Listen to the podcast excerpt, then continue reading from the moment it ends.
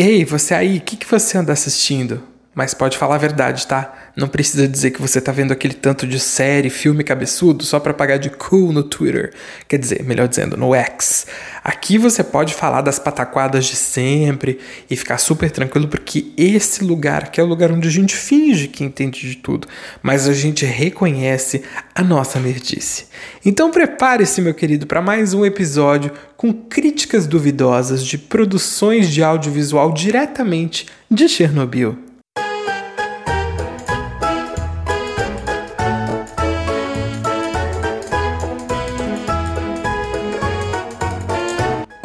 Sou o Lucas Speck, esse aqui é o podcast Eu Vou Lá. Chega junto, senta pertinho, pega seu café, que hoje o papo vai ser bom.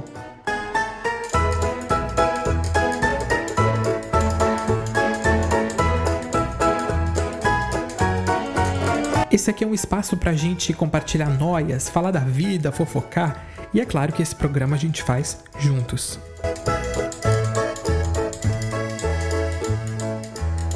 Olá, meus queridos! É 8 e ônibus, hora de começar o nosso podcast Eu Vou Lá. Sejam bem-vindos a mais um episódio temos uma super novidade. Agora, se você quiser ser apoiador do nosso podcast Eu Vou Lá, você pode acessar um link no nosso maravilhoso Instagram, arroba podcast lá, arroba podcast lá, e você tem lá no Linktree, naquele, naquela renca de, de links, você tem o link para o Orelo, que é a nossa plataforma de apoio apoio e lá você vai ler direitinho o que tem de vantagens caso você seja um apoiador. Esse trabalho é muito importante, paga um cafezinho pra gente, ajuda a gente a adquirir equipamentos e continuar produzindo este podcast que você tanto ama odiar. Gente, hoje nós estamos com mais uma programação de críticas duvidosas de séries e filmes diretamente de Chernobyl. Coisas que andei assistindo e olha, tá, até que tá uma safra boa. E aí quero compartilhar com você, com, rebatendo essa pergunta para você, o que, que você anda assistindo.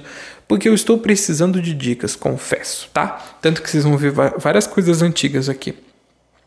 Bom, gente, a nossa lista, ela tá bastante miscelânica tem um pouquinho de tudo e eu confesso para vocês que eu ando um pouco cansado, então eu tenho visto muito crédito.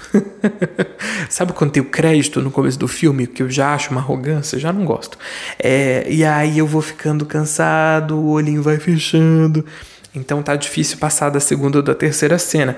Mas quando passo, olha, passei para coisas boas, viu? Vou dar dicas boas aqui para vocês. É, vamos começar pelo feijão com arroz? Netflix. Na Netflix, Suzy e eu assistimos recentemente é, duas séries que são muito boas. Na verdade, é uma série documental. Já começamos cabeçudo? Não, não é bem isso. é, são duas séries irmãs, que é Como se tornar um líder de seita.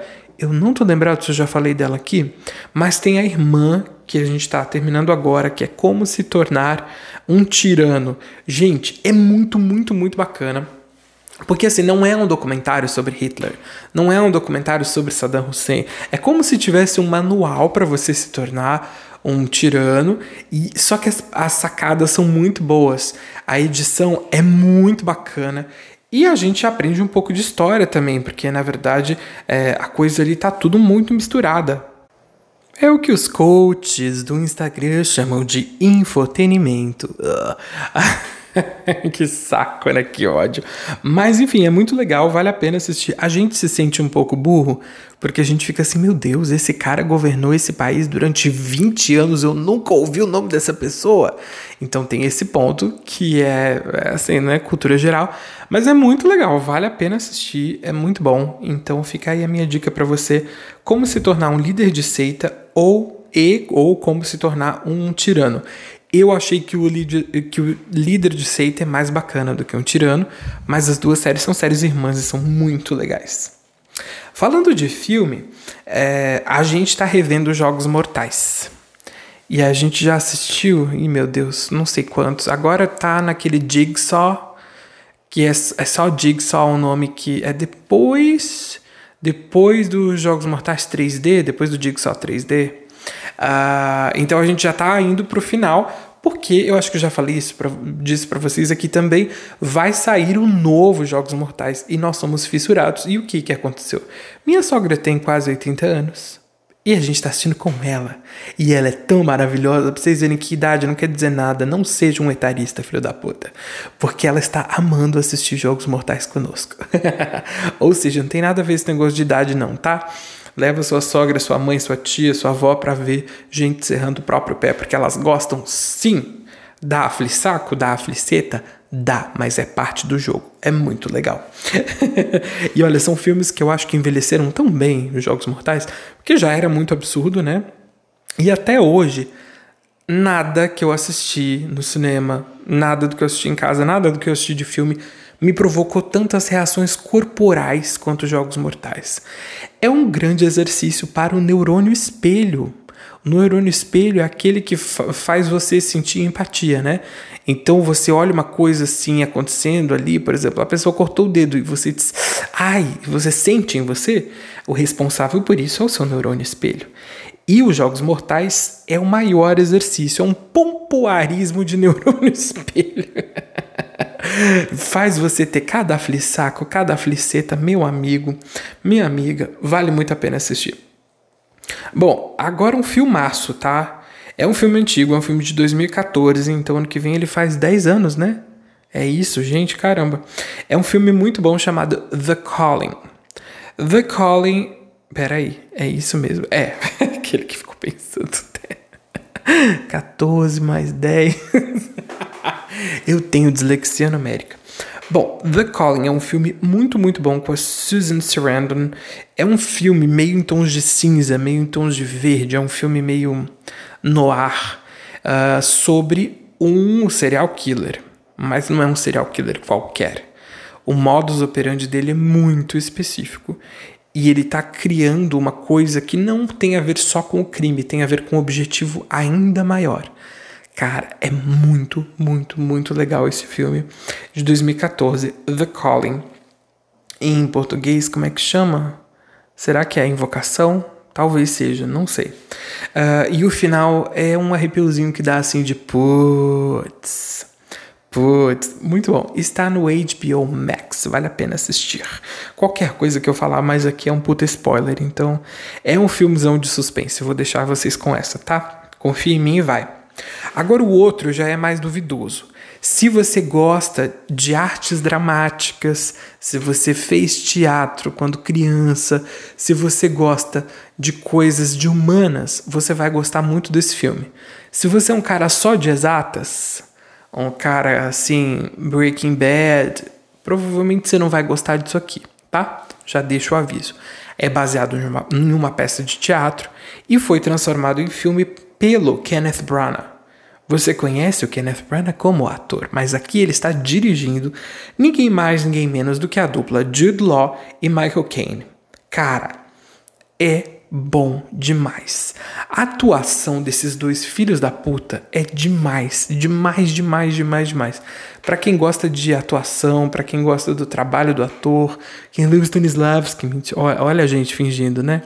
Ser coisas mais, mais do que a gente é. Mas para quem gosta de teatro vai gostar muito desse, desse filme por causa da atuação dos dois. Chama-se Um Jogo de Vida ou Morte e é da HBO Max. Tudo que eu disser para vocês aqui não tem muito valor, porque eh, ver a atuação aqui é um negócio, né? Então se eu contar história, você vai dizer assim, é isso, é só isso. Uh, o Michael Caine, não lembro do personagem que ele faz, do nome do personagem que ele faz, tá? Me desculpa, mas ele faz um puta escritor, tipo um Dan Brown assim da vida. E o cara comprou um chateau do século XVI, só que por dentro a esposa dele fez o design de interiores e fez uma coisa completamente moderna, mas muito moderna. Luzes, elevador, tudo meio azul, tudo meio cinza, muito moderno, moderno, moderno, moderno. E essa mulher o abandonou e está vivendo hoje com o cara que faz o Jude Law, que eu também não vou lembrar o nome, né? e aí o Jude Law vai visitar o Michael Caine, vai visitar o escritor. E é aí que a coisa toda acontece. Então é um jogo de pregar peças um no outro. E aí vale pela atuação dos dois, porque puxa vida, que atuação boa. Agora diretamente do esgoto de Chernobyl, mas olha, uma boa surpresa, viu? É meio que assim, você deixou a comida estragar na geladeira e aí foi comer e tinha um gosto maravilhoso, um gosto de gorgonzola. Não faça isso em casa, pelo amor de Deus. é mais ou menos assim. É um filme que tinha tudo para ser ruim. Você olha para ele e diz, ih, tá estragado. Mas na hora que você põe na boca, é, hum, que delícia. É, é o filme Ameaça Pré-Histórica. 65, Ameaça Pré-Histórica. Olha, depois de todos os Jurassic Park, Jurassic World, eu acho que ninguém teve muita coragem de fazer filme de dinossauro, né? É difícil chegar naquele nível de Spielberg. Mas olha, esse filme, o melhorzinho que eu assisti que não, não seja da, da franquia, é um filme que acontece pré-histórico, né? Então é um filme que vai para trás, apesar de ser um filme meio nave espacial e tal. é assim, eles pegaram Jurassic Park e Star Wars, bateram no liquidificador muito quebrado. E saiu um filme até razoável. Assim, você tem que entrar, comprar a história, né? Porque não dá para acreditar que aquilo nada, nada daquilo está acontecendo, mas se você entra na brincadeira, você consegue curtir o filme e o filme é bacaninha. É com Adam Driver, que para mim depois virou o eterno o Gucci, né, o menino assassinado do Gucci. Uh, e assim, não juro, realmente não dava nada. Bem difícil de acreditar que esse filme é bom. É um filme deste ano, de 2023, e está também no HBO Max. Estou sendo patrocinado? Não estou, mas é porque eu cancelei todos os outros serviços de streaming por motivos de falência e estou com Netflix e com HBO Max. Então, quando a gente vai assistir outra coisa, a gente pega o ônibus para os Estados Unidos, streaming. A gente pega aquele ônibus, streaming. E vai assistir as coisas lá e volta, tá? Toque, toque, toque. Três batidinhas na porta. ai, ai, ai. Ah, bom, falando ainda sobre o HBO Max, está lá o grande musical Sweeney Todd, o barbeiro demoníaco. Que musical maravilhoso. É um musical muito dark side, assim, é muito, muito bom. É com o Johnny Depp e com a Helena Bonham Carter, e adivinha quem é que dirige, né? Óbvio que é o Tim Burton. É muito bom, é um musical genial, a atuação maravilhosa, é, tá tudo bom ali. A fotografia excelente, é maravilhoso, gente. Se você não viu ainda, assista Sweeney Todd, o Barbeiro Demoníaco, porque é muito, muito, muito, muito, muito, muito, muito, muito bom. É uma London do século XIX, super lúgubre, super tétrica, é, doença, rato. e tem esse barbeiro, que o barbeiro na época não era só o cara que te barbeava, né? Ele tinha uma coisa de ser meio que curandeiro, assim. E tem esse cara que é o, personagem do Johnny Depp, que, é, que tem uma vingança aí a cumprir. Então o filme é sobre vingança. E é muito, muito bom. Vale a pena assistir. E aí, gente, falando de HBO Max, eu acho que é o último. É o último, tá? É o último de, da, dessa saga. Não, pior que não é. Quase o último. de HBO Max, que é And Just Like That. Eu sei. Nós estamos numa situação de refém, tá?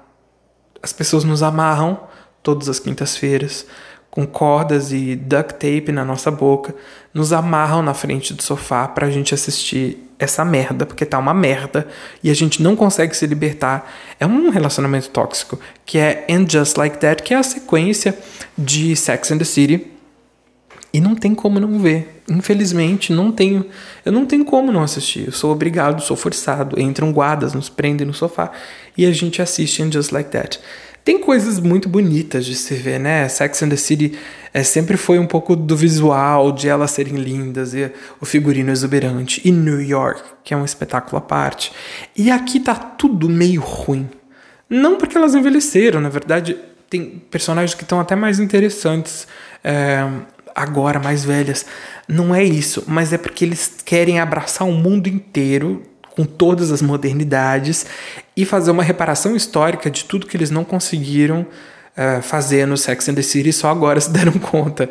Então, são muitos tons acima, cara. Não, não dá. É, é ruim, mas a gente tá em situação de refém e a gente vai continuar assistindo. E se fizerem 10 temporadas, a gente vai assistir as 10 temporadas, porque é uma situação de refém, não tem o que fazer. Tá bom? Uh, just like that, toda quinta-feira na HBO Max. HBO, patrocina eu, pelo amor de Deus. Também está no catálogo de HBO Max o filme Poseidon. Poseidon? Não sei, acho que é Poseidon que fala. Poseidon, vai, em português, no bom português, Poseidon. Cara, Poseidon é um filme de 2006, então é um filme bem antiguinho, que é sobre um navio de cruzeiro. Eu já contei o rolê do cruzeiro para vocês, que eu quase fui trabalhar num navio de cruzeiro e aí não rolou contrato, mas eu tenho curso preparatório de como pular no, no, no mar se estiver naufragando de como extinguir um incêndio em alto mar, de como abrir um bote salva-vida, eu sou certificado para isso. Eu tenho, inclusive, curso antiterrorista, acredite se quiser. Porque cantor precisa de tudo isso, que no momento que você embarca para cantar, você também é tripulante. Então, nas emergências e tudo mais, você tem que saber conseguir resolver essa parada. Então, tem esse filme Poseidon, que é o seguinte: um imenso navio de cruzeiro está em alto mar, é ano novo, e vem do nada, do nada, uma Vogue Wave, que é uma puta onda do caralho, uma onda tipo tsunami, e vira o barco de ponta cabeça. Óbvio, óbvio que em questão de minutos era para estar tá todo mundo morto.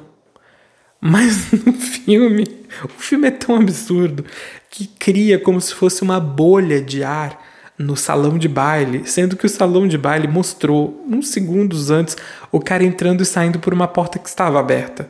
Então, como que criou uma bolha de ar? Se as portas estavam abertas que davam para a rua, é uma sequência de absurdos tão grande, tão grande, tão grande. que o filme, o filme é bom porque é os caras tentando sobreviver a isso, né? Mas e, e é sempre legal ver gente se fudendo tentando sobreviver né? Não é verdade? Conta pra mim pra eu não me sentir sozinho. mas é isso, gente. É um filmaço. É um filme bom. É um filme bem ruim, mas é um filme bom. Porque se você se conectar com a realidade um segundo, acabou o filme inteiro. Mas para ver a situação é um filme bom. E tem a menina mais insossa do universo, que é a menina que fez Christine no Fantasma da Ópera. Eu torcia pra vilã, Obviamente, eu torcia pra vilã. No Fantasma da Ópera, eu não torcia por ela. Eu queria mais é que ela fosse mandada embora. E ela é a mocinha do filme e ela continua com a sua, o seu gosto de bolacha, água e sal aqui em Poseidon também, tá? Enfim, o filme é bom, assim, o filme é bem legal, é bem feito, bem produzido, gastaram uma grana aí para fazer. Uh, então vale a pena assistir quando você quer ver um filme que tenha gostinho dos anos 2000. Ele não envelheceu tão bem, porque é um absurdo, né? Dos absurdos, mas é aquela uma hora e meia de bom entretenimento, sabe? É isso aí. Vamos para a categoria YouTube. E aí eu levanto aqui o questionamento: YouTube is still a thing? Ainda é um, uma coisa? Ainda as pessoas ainda assistem, assistem YouTube? Uh, eu assisto bastante, mais do que eu deveria, mais do que eu gostaria, mas em minha defesa eu tenho o YouTube Premium, então eu fecho a tela e vou ouvir palestra, ouvir coisas assim com a tela fechada. Então eu acabo usando muito para isso. O YouTube Premium é ótimo para você ouvir música. Eu gosto muito do Spotify para ouvir podcast, mas para ouvir música eu gosto muito do YouTube Music. Então acabo ouvindo muita coisa pelo YouTube. Enfim, estou divagando. Eu estou viciado em procurar o nome de uma cidade gringa seguido da palavra mansion, que é mansão, né? Então, sei lá, Toronto. Você põe Toronto Mansion, mansão em Toronto. E aí você vai ver o pessoal dos corretores de imóveis com vídeos astronômicos mostrando casas baratinhas, assim, de 29 milhões de dólares, 45 milhões de dólares, 28 milhões de dólares. E você fica assim, cara, se fosse eu, como que eu faria? Não, isso aqui eu não gostei. Essa aqui vale 40, mas eu faria melhor. Inclusive no Brasil tá viralizada agora uma casa de 40 milhões, né, no Alphaville, e é mais ou menos esse estilo, só que as casas gringas comparada com essa, Meu amigo, essa aqui de 40 milhões que tá viralizado não é nada. É assim, ah, é a garagem de uma casa daquelas. Então vale a pena, é um entretenimento bom. Você passa ali uma hora que você nem vê passar, uma fila de espera, uma coisa assim, vale a pena assistir, porque é muito, muito, muito legal. Enfim, entretenimento para as massas.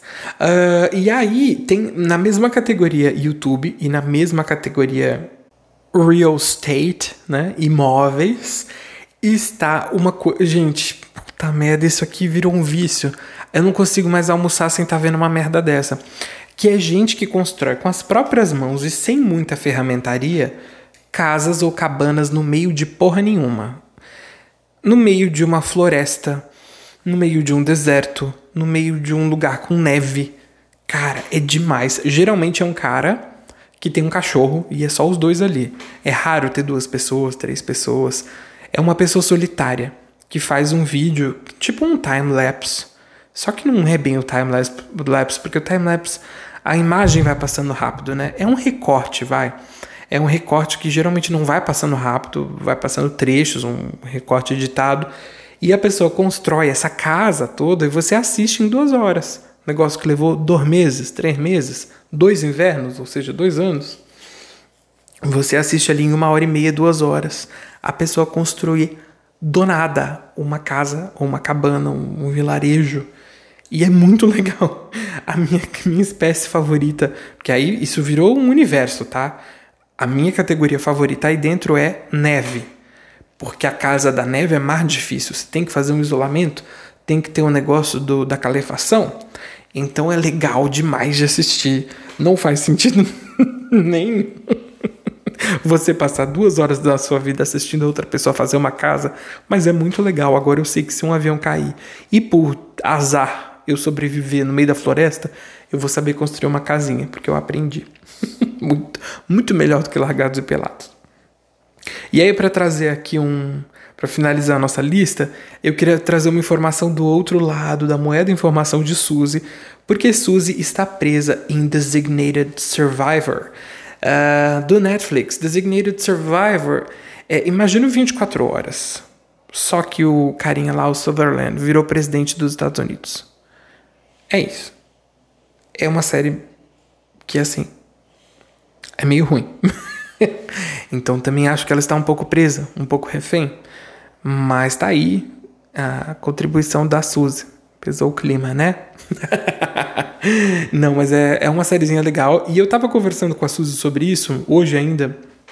Eu disse, Suzy, você já parou para pensar na quantidade de filmes que tem, filmes e séries que tem sobre é, um mundo fictício onde tem um presidente dos Estados Unidos e ele toma decisões e governa e tarará, tarará. E a quantidade que tem de filmes e séries sobre o presidente do Brasil fictício, cara, não tem. Não tem muita coisa. Tem pouquinha coisa, o que tem ou é de muito humor ou é um retrato da realidade, né? Mas assim, obra ficcional envolvendo a presidência brasileira, tem poucos, né? E aí eu gostaria de colocar aqui uma série da maravilhosa falecida Fernanda Young, que é os Aspones, os assistentes de porra nenhuma, que fala, retrata Brasília, uma Brasília imaginária, ficcional e muito boa, muito melhor do que, do que a de verdade. Na verdade, tem muitas coisas parecidas com a verdade lá, mas é muito legal. É isso, gente. Tá aqui a nossa Chernolista dos Chernofilmes e Chernoséries que eu ando assistindo e eu peço para você comentar para mim lá no post do Instagram ou aqui mesmo no, no, no seu reprodutor de podcast favorito uh, o que que você anda assistindo para eu poder saber também, tá? Vamos pro amor e ódio? Eu sinto um ódio tão profundo, chega me dá até uma tremedeira, uma vontade de... Bem-vindos ao bloco Amor e Ódio. No amor a gente pontua aquelas coisas legais da semana e ódio, o objeto da nossa indignação. Respira fundo e vem comigo. No amor desta semana, não podemos dar outro amor aqui senão a hashtag Frilari. Se você não sabe do que está acontecendo, Larissa Manoela fez um exposed da situação a que ela estava submetida com seus pais que controlavam o seu dinheiro, o dinheiro de toda a sua carreira, e ela não tinha dinheiro para comer um milho com mate na praia. Engraçado, né? É bem curiosa essa história. É, já tinha ouvido vários burburinhos sobre esse assunto, mas uma matéria no Fantástico no último domingo revelou numa entrevista de 11 minutos E o mais importante é o seguinte: nessa entrevista, ela mostrou os áudios, inclusive esse que eu falei de não ter dinheiro para comer milho na praia. E a entrevista tem imagens dessa menina andando na praia. Como é que não deram um milho e um mate para ela? Ô, produção, faltou isso aí, hein? Frilari, a Lari, se você né, não conhece, Larissa Manoela é uma cantora, atriz e entertainer e influencer que trabalha desde os seus 4 anos de idade. E o auge da sua carreira foi numa entrevista com perguntas para Larissa Manoela ter dito que a sua bebida favorita é água, porque faz bem para a saúde. É isso. Então, um amor todo a Larissa Manoela que nos, nos que está sofrendo um momento foda, né? Difícil, mas que nos proporcionou muito entretenimento com essa história do hashtag Freelari comparado a, que ela falou quando terminou com o namorado, né? Compararam ao término de Angelina Jolie com Brad Pitt, agora a hashtag está comparada com Free Britney, né? Free Britney Spears a hashtag FreeLari. É isso aí, gente. Para o ódio dessa semana tem duas coisas. Temos um ódio duplo. Primeiro um cara aí de boina que dá uma lista de cinco mulheres que não dá para casar. Um cara de boina, óculos e aparelho, dando uma lista de cinco, mulher, de cinco tipos de mulheres que não dá para casar. Bem complicado essa história, viu? E ele é um príncipe, né? Maravilhoso de lindo, nossa, super interessante. Deve ter uma fila quilométrica de mulheres atrás dele, né? É, às vezes esses caras têm uma dificuldade de gostar de mulher, né? Que não pode isso, não pode aquilo, não pode tatuagem, não pode passar dos 40. Um, meu amigo, que força que você tá fazendo para gostar de mulher. Será que você não gosta de outra coisa? Já provou? Já deu uma bitoquinha? Experimentou? Quem sabe, né? Enfim, uh, Red Pill, Red Pill em geral. Puta que movimento filha da puta. Bom, um ódio um pouco mais leve é a make de botão. Vou dar um segundo para você absorver. Make de botão. Botão, no caso, é o seu fotiosco mesmo, tá? É o seu cozinho. E a make é a maquiagem. Um cara que parece muito Clodovil, me desculpa, parece muito Clodovil, lançou uma grande maquiagem que é tipo um lip tint, que deixa o negócio meio rosinha e tem um cheirinho um gortinho. E é para você passar lá no seu toba, antes de dar o seu toba. e esse cara, assim, eu vi uma entrevista curta dele. E ele parece um comunicador, assim, com experiência. O cara se expressa muito bem e tudo mais. Mas eu acho que ele não se tocou que ele tá sendo racista pra caralho. Do, do Tobinha ter que ser rosinha. Tudo bem, o cheirinho e tal. Porque deve. Eu não tenho experiência, mas o cheiro deve ser uma situação difícil, né? Mas então deixar um cheirinho até tudo bem, deixar um gostinho tudo bem, mas é para deixar rosinha? O cara tava sendo racista sem nem saber. E aí tem uma hora que ele fala: "Não, porque o meu botão é perfeito, meu botão é rosinha, é bem cuidado". Cara, você tá sendo racista, mano. Presta atenção aí, tá? Então ódio para a make de botão. Você vê que nós no mesmo episódio nós falamos de Kenneth Branagh dirigindo Judy Law e Michael Caine e de make de botão no mesmo episódio. É isso que é o Evolar.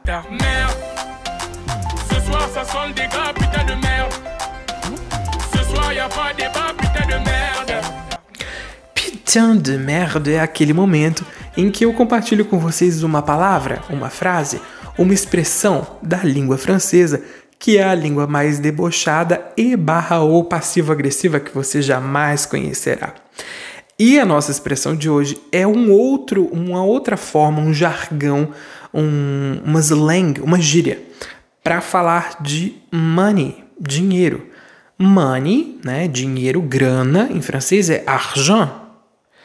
Mas tem uma expressão que é le bleu, le bleu, que significa trigo. E eu achei muito genial essa expressão, porque se eu fosse morar na França, eu ia gastar o meu dinheiro todo em trigo.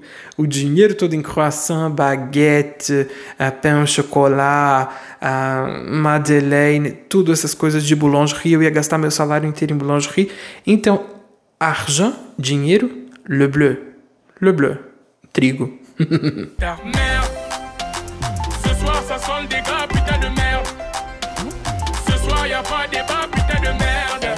Meus queridos, e para finalizar este episódio, gostaria de agradecer a companhia de vocês, lembrá-los que agora nós temos um programa de patrocinadores lá na Aurelo.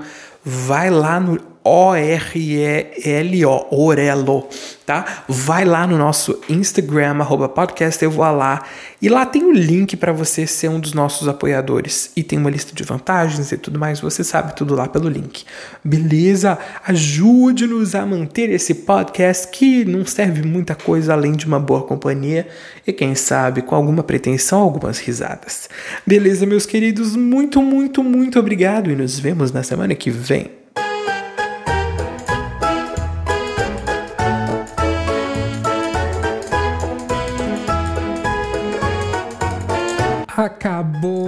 Fica triste porque semana que vem tem mais. Enquanto isso, segue a gente lá no Insta, arroba podcast e voilá, tudo junto pequenininho.